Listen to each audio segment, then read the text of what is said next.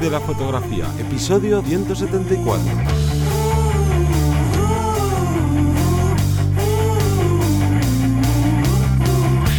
Bienvenido o bienvenida al podcast que te enseña a vivir de tu pasión, es decir, vivir de la fotografía, donde semana tras semana te traemos todo lo relacionado con el mundo fotográfico como negocio, ya sea la parte de búsqueda de clientes, de cuánto cobrarles, de la marca personal, de cómo crear una página web y bueno, en general todo lo que tiene que ver con el marketing dentro de la fotografía, pero antes me voy a presentar, yo soy Johnny Gómez y conmigo y contigo tienes a Teseo Ruiz. Hola, buenas. El episodio de esta semana lo que vamos a hablar es de trípodes, pero no vamos a hablar de marcas, ni bueno, ni vamos a hacer comparativas de marcas ni nada de eso. Lo que vamos a hablar es de qué checklist tendríamos que hacer para no antes de adquirir un trípode que si viste, bueno, si escuchaste el podcast de la semana pasada, hicimos algo parecido con con los flashes de mano y es que, oye, últimamente yo no sé si os quema el dinero en las manos, pero estamos recibiendo, ¿no? Pues muchos mensajes de, oye, ¿qué me recomiendas de esto? ¿Qué me recomiendas del otro? Que al final es una de las preguntas más típicas de, ¿no? A cualquier persona que se dedique a la divulgación dentro de la fotografía, pues una gran parte de las preguntas van, van por ese lado. Y, aquí lo que vemos es que con los trípodes se, falla mucho al comprar. Eh, yo creo que quizás es uno de los apartados del equipo fotográfico que más entre comillas se falla al comprar y ahora desgranaremos por qué y veremos qué es lo que hay que tener en, en, consideración porque aquí la clave es invertir bien para no tener que estar invirtiendo luego más dinero mal vendiendo de segunda mano o quedarte con cosas que, que no, no, no te son del todo útiles. Pero antes de entrar en materia, vamos con el call to action de, este podcast. Así que cuéntanos, Teseo. Recordaros una semana más que en vivirdelafotografía.es tenéis vuestra academia especializada en fotografía y en marketing. La parte técnica de fotografía, que además estamos de, casi de estreno. Hace unas semanas lanzamos el nuevo curso de flash de mano, especial para todos aquellos y aquellas que tenéis miedo al flash, que no sabéis cómo utilizarlo. Bueno, pues tenéis un apartado eh, teórico fundamental, básico para entenderlo y no colocar el flash al tuntún y un apartado práctico para que veáis cómo se pueden desarrollar diferentes tipos de sesión en interior, en exterior, con un rebote, con otro. Creo que es súper interesante y que, y que con ello vais a ganar un montón de facilidades. Al final, el control, o sea, generalmente se suele decir que la fotografía, la fotografía todo es luz, vamos a decirle el 50% si no más, ¿vale? Si nosotros perdemos ese 50% o no le damos el control o la importancia adecuada, eh, estamos perdiendo un, buen resultado. Entonces, con este curso de iluminación, de flash de mano, eh, vamos a poder cubrir eso, además de los otros 30 y muchos cursos que ya no, no me acuerdo cuántos tenemos exactamente, pero de treinta y tantos cursos sobre edición, sobre marketing, como el de pricing, por ejemplo, por destacar que está muy bien, el de fotografía de bodas, tenemos un montón de cursos que os animamos a que os metéis en vivirlafotografía.es y que bicheéis, que veáis y que por solo 33 céntimos al día, lo que os estáis gastando hoy en cualquier otra cosa, no habrá cosa más barata que, poder acceder a, nuestra academia. Por esos 13 céntimos al, día o 10 euros al mes, vais a poder tener ese, ese contenido premium para formaros y para ya sea vivir de ello plenamente o sacaros un ahorrillo de vez en cuando. Así que seguimos ya con el tema que nos ocupa esta semana. Y es que esto de, comprar mal dentro del ámbito de los trípodes yo creo que suele venir por dos cosas. Una es porque compramos a lo mejor el trípode cuando estamos eh, siendo entusiastas no de, de, la fotografía. Y entonces claro en realidad prácticamente no sabes ni lo que quieres ni si lo vas a utilizar.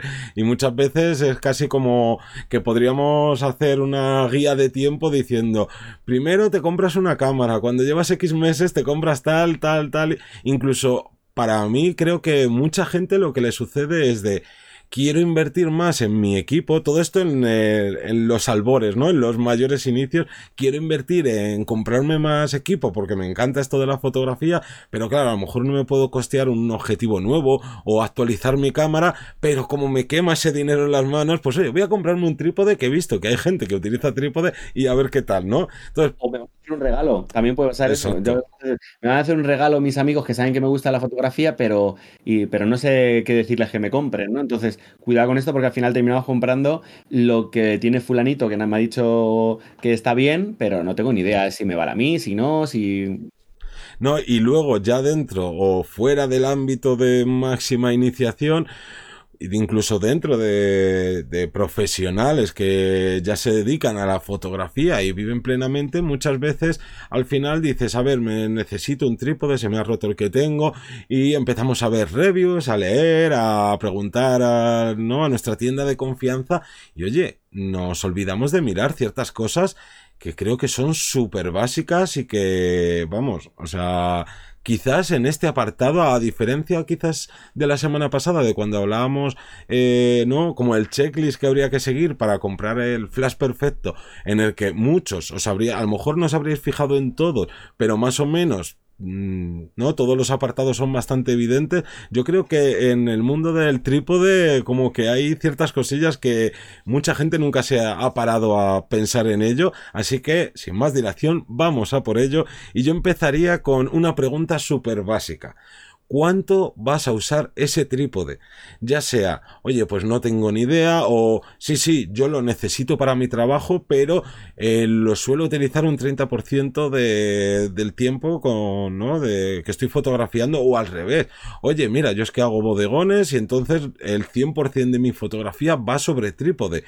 O también hay otras opciones, que podría ser la de yo no trabajo con trípode, no lo necesito, pero como yo sigo utilizando mi cámara en mis momentos de ocio porque me gusta, y ahí a lo mejor sí lo necesito porque me gusta, yo que sé, la fotografía nocturna, que obviamente necesitas trípode, pues todo esto hay que tenerlo en consideración porque yo personalmente no invertiría el mismo dinero si lo voy a utilizar el 100% de mi tiempo o un 70% de mi tiempo, sea profesional o no sea profesional, y la otra es si lo necesito para trabajar.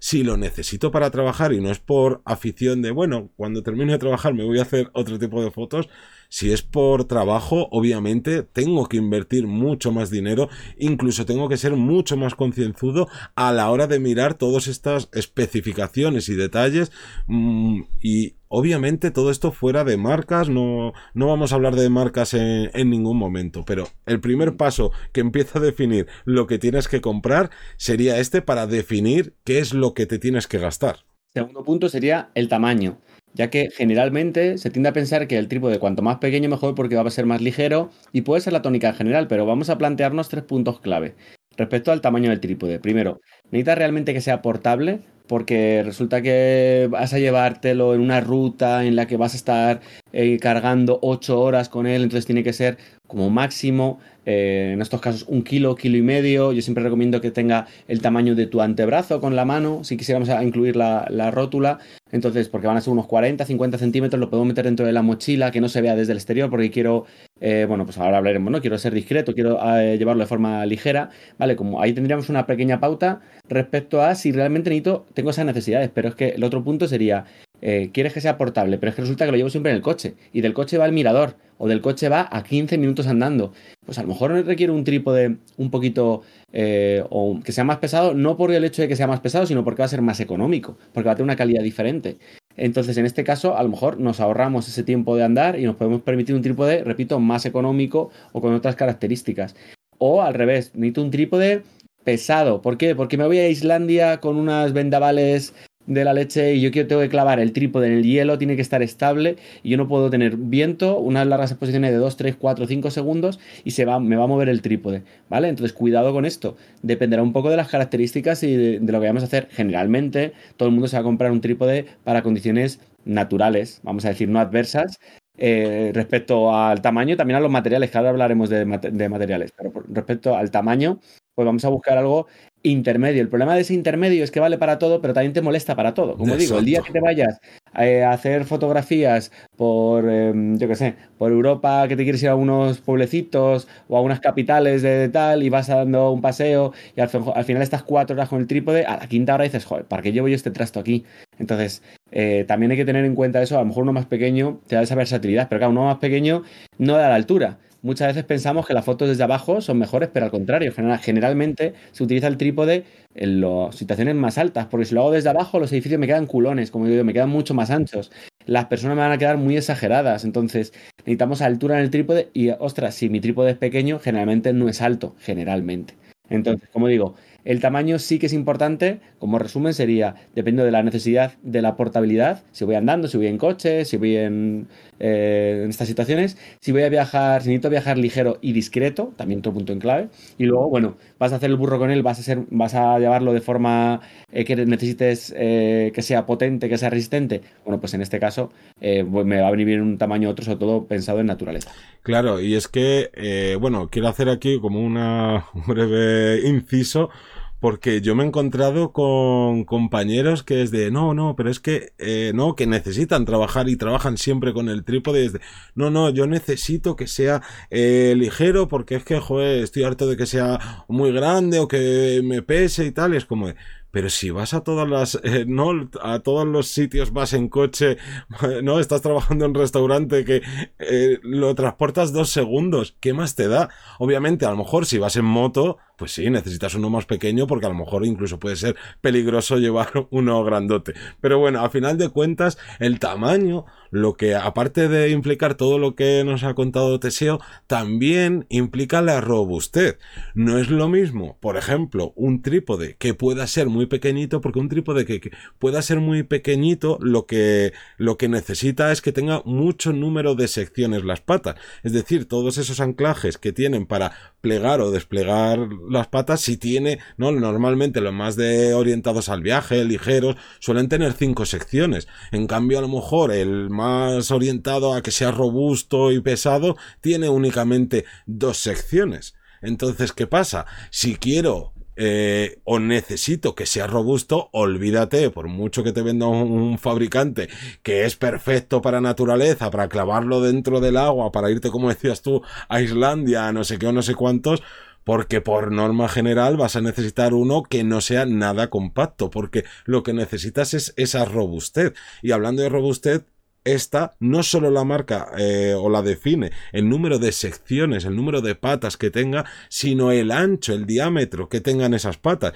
Porque a lo mejor tienen, yo qué sé, es un trípode más antiguo y tiene solo dos secciones, porque en aquella época eh, solo se hacían los trípodes así, pero resulta que las patas, vamos, tienen la pata más gorda, tiene el grosor del dedo gordo de tu mano. Y eso quiere decir que por pocas secciones que tenga, oye, no te va, no va a ser nada robusto, ni va a ser nada estable. Así que este es otro de esos puntos súper claves. Otro punto sería la altura máxima. Igual, marcamos una altura máxima generalmente de forma equivocada, porque tenemos en cuenta la columna central. Primero, hay trípodes que no tienen columna central. Cuando hablamos de columna central es ese, eje central que muchos eh, va a rosca, que realmente es plano, el trípode acaba con sus patas en una superficie plana y ahí eh, le, pongo la, le pongo la rótula, lo que sea, pero hay otros que tienen la, en este caso, este, esta columna, la tienen integrada ya de por sí o la tienen extraíble. Yo, por ejemplo, que tengo lo, lo tengo extraíble porque es mucho más estable, no tengo, no depende de, de, de ese eje, ¿no? Extra. Entonces, esa altura máxima tiene, desde mi punto de vista, tiene que ser desde donde acaban las patas, sin contar, repito, a la columna central, porque con viento se va a notar, con ciertas circunstancias. Entonces, ¿cuál es la altura máxima? ¿Cuál es la ideal? Claro, también dependerá de nuestra altura. Generalmente, mm, mm, lo ideal sería tenerlo a una altura cómoda para mis manos. Van a ser entre 30, 40, 50 centímetros por debajo de, de mi altura natural.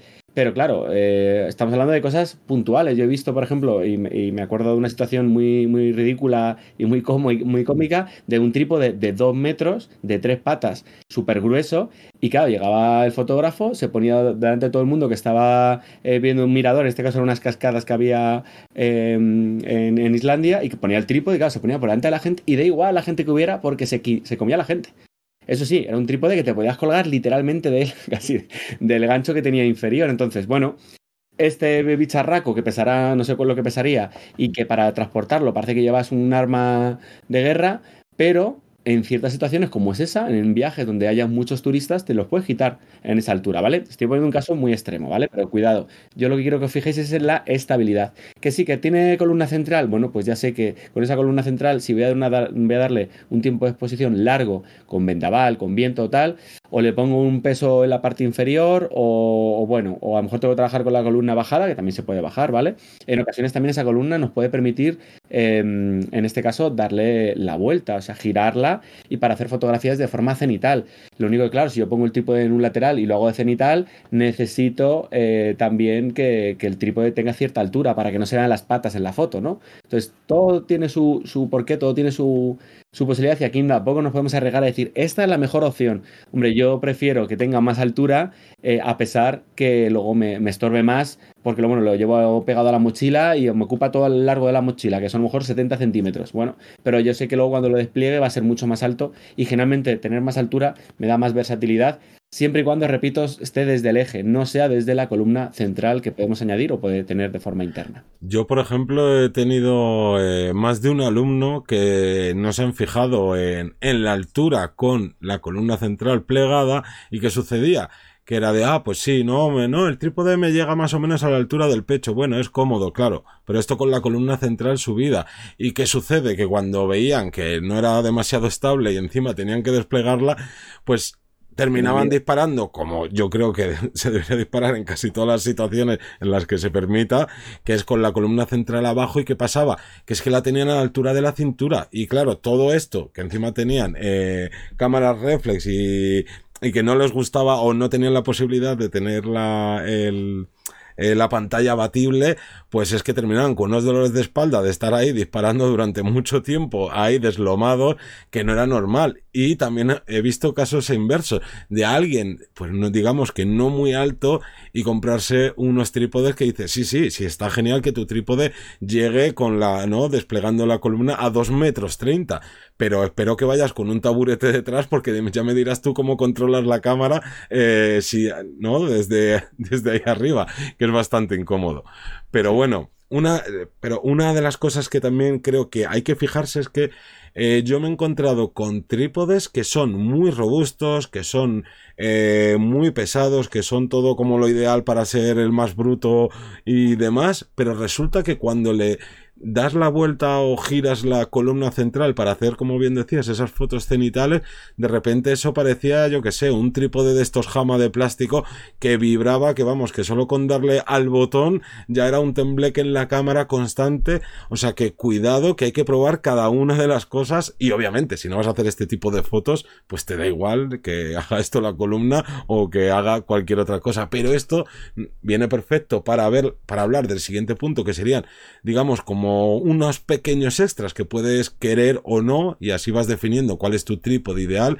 Y el primero es ese hay trípodes que no tienen columna central y dices oye pues a mí me interesa uno de estos porque ha salido un nuevo diseño que es más plegadito que no sé qué no sé cuántos oye genial si nunca la vas a utilizar puedes optar por un tipo de trípodes como estos que yo creo que por la novedad pues son bastante más caros o al revés eh, dices, es imprescindible que mi columna central de mi trípode no solo se ponga de manera eh, paralela al suelo, es decir, que lo pueda girar para hacer este tipo de fotografías cenitales, sino que necesito me vendría genial que se pueda invertir la columna para que pueda poner la cámara, aunque esté dada la vuelta, pero a ras de suelo.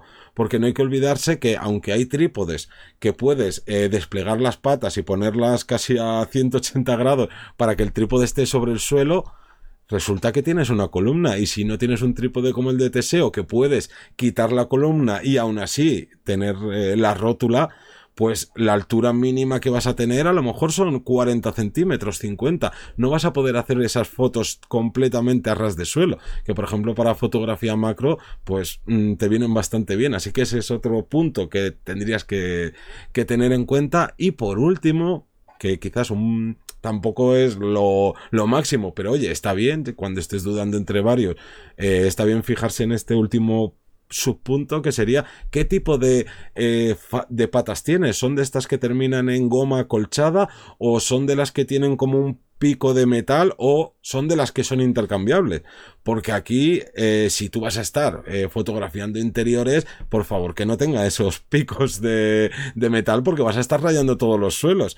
O al revés, si son patas de goma, oye, a lo mejor en ciertas situaciones de naturaleza no es la mejor opción. Incluso de los que se cambian, hay unos que son muy cómodos porque tú desenroscas eh, la pata de goma y ya tienes la de metal y otros que tienes que estar intercambiando como ese final de pata que creo que es vamos, que lo más normal es que empieces a perder piezas ahí como, como un descosido. Así que son todas estas pequeñas cositas que, que también hay que tener en cuenta. Yo creo que como punto final para rematar el podcast, eh, hablaríamos también de la, del material que sería el carbono o el aluminio, que son, digamos, los dos grandes contrincantes en este tipo de, de trípodes, cada uno con sus características. Igual, no, no hay, o sea, no todos los carbonos son iguales, ni todos los aluminios son iguales, pero eh, a tener en cuenta, generalmente determina sobre todo eh, la propia construcción, el aguante y el precio. los trípodes de carbono suelen ser mucho más caros. Y aquí estoy vendiendo un MU con muchas sus más caros. ¿Por qué? Pues porque generalmente va a pesar menos que el aluminio, aunque parezca que no. Eh, va a ser el hecho del carbono hace que, por ejemplo, cuando los agarremos no se nos enfríen los dedos en situaciones más adversas. Sí que es cierto que el carbono, si no es un carbono súper resistente, súper flexible, como lo pongamos en la playa y llega una ola, eh, no tiene tanta flexibilidad y te lo puedes partir la pata o no. Es que, bueno, aquí dependerá también de las calidades del carbono o del aluminio. Sí, pero yo, yo haría hincapié justo en eso porque hay gente que, claro, ¿qué es lo que queremos? Queremos que, como decías hasta al principio, que tengan todo, que sean pequeños pero que puedan desplegarse a 8 metros de altura y que sean resistentes pero finitos y de todo. Entonces, sí que yo, mi, mi recomendación es que si queréis uno de carbono, vayáis a esos trípodes de precios altísimos porque al final de cuentas un trípode de 200 euros de carbono, si lo quieres, ojo, si lo quieres para esas situaciones adversas, no es nada recomendable. Si lo quieres para ciudad, para cosas pues normalitas, por llamarlo de alguna manera, sí, pero si no, cuidadito con, con el carbono, que yo he visto ya muchos sustos. Claro, porque al fin y al cabo generalmente el carbono es muy caro y nos vamos a asustar al ver precios de 400, 600, 800 euros por un trípode eh, pero es que lo valen, quererme que lo valen. Cuando digo que lo valen es que, eh, yo qué sé, yo le trato a mi trípode fatal, me he defendido contra perros salvajes con el trípode, lo he enterrado en. Bueno, bueno.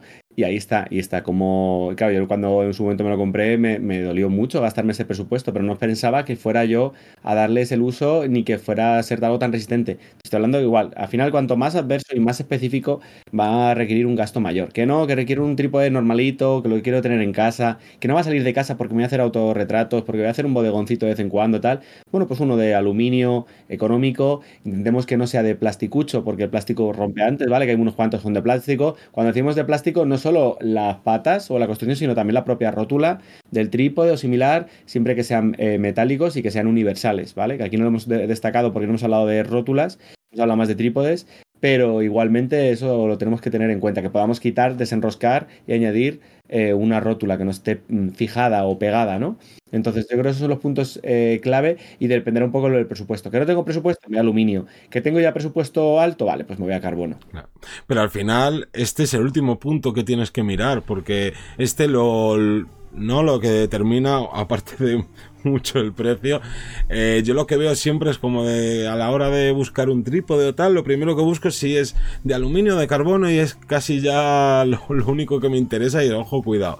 Esto ya es lo último. Primero repasa todos los puntos que hemos dicho antes y ya en este, ¿no? Cuando ya tengas todo súper claro, ya decide en función de tu presupuesto y de lo que lo vayas a usar, decide si lo quieres de carbono o de aluminio, porque es más, yo todos estos que tienen cualquier parte de plástico, es que no los recomiendo ni a los alumnos que tengo más eh, iniciados, o sea, de iniciación en la fotografía que no saben nada. Mi recomendación es de no, no lo compres. Porque, y vamos, y mucho menos si encima pretendes vivir de la fotografía o si ya, no, pues ya estás teniendo tus clientes, olvidémonos de, de ese tipo de material.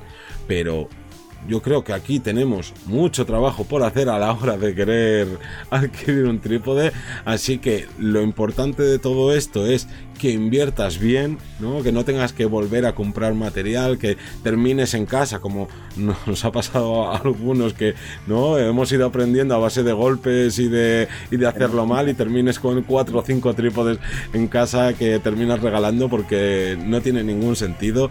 Así que solo queda dar las gracias a la gente que se suscribe a los cursos, a la gente que nos escucháis en los podcasts, que nos dejáis valoraciones en Apple Podcast, que nos seguís en Evox, en Spotify y el resto de Podcatcher. Como siempre, un saludo y nos escuchamos el próximo lunes a las 7 de la mañana. Hasta luego.